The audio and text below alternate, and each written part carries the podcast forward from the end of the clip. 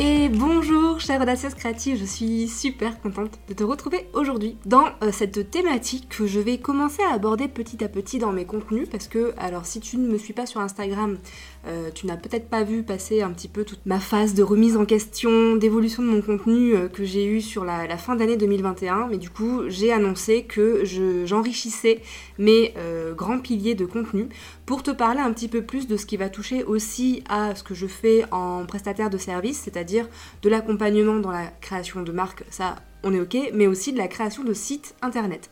Et je pense que euh, tout entrepreneur, quand on se lance, alors c'est pas du tout une priorité, bien évidemment, mais à un moment va se poser la question de euh, comment je fais mon site internet, qu'est-ce que je mets dessus, comment je fais pour qu'il soit euh, bah, ergonomique, qu'il soit agréable. nous, on dit dans le jargon des web designers, on appelle ça user friendly, donc vraiment bah, qu'il soit utile, qu'il soit facile à utiliser et facile aussi à naviguer. Donc du coup, c'est le sujet que j'ai euh, choisi de traiter aujourd'hui. On va parler un petit peu de web design. Je vais te donner mes six, les, enfin, les 6 meilleures pratiques web design pour 2022 et je vais te donner aussi quelques petits conseils personnalisés qui sortent de mon petit sac. Bienvenue sur Toutes des audacieuses créatives, la newsletter audio des femmes entrepreneurs qui ont envie de faire rayonner leur marque. Je suis Marion, je suis web designer, graphiste et directrice artistique depuis plus de 10 ans. J'accompagne les femmes entrepreneurs à se créer une image de marque puissante et alignée à leurs valeurs et à leur personnalité et à communiquer en toute autonomie et surtout de façon authentique. Alors c'est parti, on va aborder le premier point, c'est, euh, bon ça je le répète tout le temps, mais c'est ton identité de marque, elle doit vraiment systématiquement se ressentir quel que soit ton support. Donc bien évidemment, on doit ressentir ton identité de marque sur ton site internet. Tu dois rester cohérente sur tous tes supports. Que ce soit à travers ton identité visuelle, c'est-à-dire que ben, quand on voit les couleurs, quand on voit les typos, quand on voit les, formes, les symboles, les éléments graphiques que tu utilises, eh ben, on doit directement penser à toi. Ou bien que ce soit aussi à travers les valeurs que tu vas faire ressentir à travers tes mises en page, à travers tes textes, euh, donc tes contenus, etc. En fait, on doit vraiment, tu dois te dire mais quels mots vont venir euh, à l'esprit de mon visiteur quand ils vont regarder mon site. Qu'est-ce que je veux qu'on ressente? Qu'est-ce qui fait vraiment partie de mon ADN de marque? Et tout ça, en fait, si tu es bien cohérente, que ce soit au niveau de la tonalité, au niveau de la mise en page, au niveau du visuel, tout ça, ça va vraiment te permettre à renforcer ton image de marque, aussi à l'incarner pleinement, parce que du coup, tu, vas être totalement aligné avec ce que tu partages, et euh, ça va évidemment aider à renforcer ta notoriété parce que les gens du coup vont euh, de suite capter que c'est toi, vont de suite comprendre que c'est ton contenu. Donc mon petit conseil pour ton site internet c'est euh, avant de commencer, pense bien, garde bien en tête tes valeurs et euh, tout ce que tu vas créer, il faut que à chaque fois tu te dises ok, est-ce que là on ressent bien telle ou telle valeur qui fait vraiment partie de mon ADN de marque, que ce soit du coup à travers comme je te le disais ton identité visuelle, à travers tes contenus, à travers les, bah, les photos que tu utilises, la mise en page que tu fais dans ta page, etc. Vraiment, pense valeur, pense personnalité de ta marque. Le deuxième, la deuxième pratique que je te conseille pour 2022 dans ton site internet, c'est de mettre ton contenu le plus important en avant grâce à attention attention, un truc dont je parle tout le temps, la hiérarchie visuelle. Bon là, je parle vraiment de site internet aujourd'hui, mais tu comprends que ça s'applique aussi à ton feed Instagram. Euh, la hiérarchie visuelle, en fait, ça consiste à mettre en avant certains éléments, soit en les mettant en premier, donc dans le sens de lecture, soit en les centrant donc euh, dans un visuel ou dans une page, soit en les mettant en avant par rapport à leur taille, en les mettant plus gros, ou alors si c'est du texte, on peut le mettre en gras, ou alors en le mettant dans une couleur qui contraste un petit peu. En fait, c'est ça, la hiérarchie visuelle, c'est vraiment de créer une hiérarchie dans les éléments que tu mets dans ton visuel ou là, dans notre cas, dans ta page web, pour mettre en avant ce qui est le plus important. Donc dans une page web, en fait, en haut de page, on va prioriser les informations les plus importantes. Donc par exemple, eh on va mettre ton accroche ou ta proposition de valeur si on est sur ta, sur ta page d'accueil. Et ensuite, on va mettre des titres plus gros que les paragraphes. Donc mon petit conseil pour ton site internet, c'est aussi de penser à mettre tes boutons d'appel à l'action, donc ce qu'on appelle les CTA, de les mettre par exemple dans une couleur qui va contraster. Donc dans, ta palette de, couleurs, moi je te conseille toujours d'avoir une couleur de contraste et c'est quelque chose qui va attirer le regard. Troisième bonne pratique, c'est que ton site doit être facile à naviguer. Donc là, on rentre plutôt dans une partie euh, qui touche à l'ergonomie et à l'expérience utilisateur, mais ça touche aussi le web design, puisque c'est aussi euh, la façon dont tu vas euh, ben, designer ton site internet, mais dans le sens structure aussi. Donc c'est vraiment important d'avoir sur ton site internet une barre de navigation en haut de page, donc un menu, qui va toujours être là et qui ne changera pas et qui sera sur toutes les pages. On ne change pas les liens entre les pages, etc. Sinon, tu vas perdre ton visiteur. Donc, une barre de navigation en haut de page qui est toujours à la même place et qui ne change pas. Sur un site internet, en fait, on va éviter de faire trop original sur tout ce qui touche à la navigation. Euh, moi, je te conseille vraiment de rester, euh, de rester simple, de, euh, donc, de te dire aussi que un visiteur, il va pas forcément rentrer par ta page d'accueil.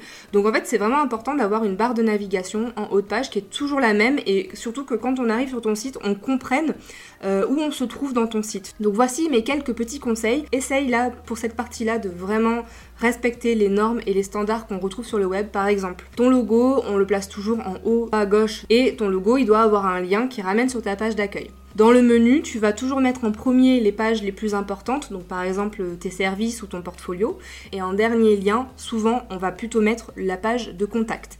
C'est en fait c'est des automatismes pour les visiteurs d'aller chercher comme ça. Ben, en premier on a le lien accueil et en dernier on a le lien contact. Donc ça c'est des normes qu'on doit essayer de respecter le plus possible. Tu peux aussi rajouter un bouton euh, CTA, donc à la toute droite en haut de page. Ça peut être un bouton de demande de rendez-vous, euh, ça peut être aussi un bouton de connexion si tu as une plateforme, euh, un membership ou ce genre de choses. Mais en général, c'est à la droite qu'on va venir placer ce bouton. Dans ton menu, je te conseille vraiment d'utiliser des mots, des libellés courts, simples. Donc aussi pense que ça va s'afficher sur mobile, donc on essaye de faire court. Et euh, une dernière petite chose par rapport à tout ça, à la navigation, tu peux, dans ton pied de page, donc tout en bas, tu peux venir mettre le plan de ton site avec tous les liens du coup euh, de ton site internet. Ça c'est bien parce que du coup quand on va scroller dans ta page, quand on va être tout en bas, on va plus avoir accès à ton menu, sauf si tu as décidé qu'il soit euh, fixe et qu'il soit en haut de page, donc ça c'est nickel. Mais si jamais il n'est pas en haut de page, et eh bien du coup de remettre tes liens euh, de navigation dont ton pied de page, ça permet à l'utilisateur, une fois qu'il est arrivé tout en bas de page, ben, il peut naviguer facilement, il n'a pas besoin de repartir tout en haut de ta page. Donc ça, c'est des petites règles d'ergonomie qui sont euh, assez intéressantes et qui permettent de rendre ton site vachement plus euh, agréable en fait à, utiliser et on comprend un peu mieux où on se trouve dans ton site internet. La quatrième super bonne pratique, mais qui n'est pas une pratique que de 2022, on est d'accord, c'est les espaces blancs. Les espaces blancs sont tes amis. Ça aussi, je le répète tout le temps. Mais les espaces blancs, donc on appelle ça des espaces négatifs ou des espaces de respiration, ils sont essentiels à tout design, à toute composition graphique. Peu importe euh, la plateforme, même là je parle même d'une carte de visite ou d'un flyer, c'est hyper important d'utiliser des espaces blancs. En fait, c'est vraiment grâce à eux que ton contenu va être lisible, va être agréable à regarder, va aussi attirer le regard, être attractif. Et en fait, c'est aussi grâce aux espaces blancs que tu vas pouvoir mettre en avant certains euh, éléments les éléments les plus importants pour attirer le regard dessus. Donc là, mon conseil pour ton site internet, c'est déjà d'une part ben, d'écrire des titres ou des accroches assez courtes avec peu de mots et de bien les espacer du reste de ton contenu. Par exemple, si tu as un paragraphe derrière, tu vois, de bien mettre un espace, ça va permettre de faire ressortir ton, accroche ou ton titre. Euh, si tu as des longs textes, donc des longs paragraphes, je te conseille là aussi de pas mettre des gros pavés parce que ça donne pas du tout envie de le lire. Donc plutôt de scinder en petits paragraphes et de les espacer. Et ça, c'est important aussi dans tes légendes sur Instagram. Hein. C'est toujours ce que je dis. Il faut plutôt faire des phrases courtes et essayer d'espacer le contenu. Donc c'est pareil pour le site internet, encore plus. Euh, un autre petit conseil aussi, c'est d'utiliser les listes à puces, parce que du coup c'est euh, facile à lire, on a le regard qui est directement accroché par la petite puce, donc on arrive facilement à revenir en début de ligne, etc. En général, les listes à puces, on va utiliser des phrases assez courtes, donc ça c'est quelque chose qui est facile à lire et à consommer. Et euh, dernier petit conseil aussi sur ton site internet, ne colle pas les éléments au bord de tes blocs, au bord de tes colonnes. Voilà, laisse les choses respirer, pense à, mettre des marges partout. Vraiment, c'est pas de l'espace perdu, au contraire. Cinquième best practice de l'année 2022, c'est, et encore plus vraiment cette année, c'est d'humaniser ton site, d'humaniser ton contenu. Ça, c'est vraiment déjà d'une part ce qui va te démarquer de la concurrence parce que tu vas pouvoir montrer ton unicité à travers ton site en ajoutant quelques petits traits de ta personnalité. Donc que ce soit à travers bah, des mots, des éléments visuels, euh, à travers euh, du coup des couleurs aussi, des choses qui te correspondent vraiment, qui correspondent vraiment à ta marque, tu vas donner le ton visuellement. On va en fait ressentir un petit peu euh, bah, ta personnalité à travers ton site internet.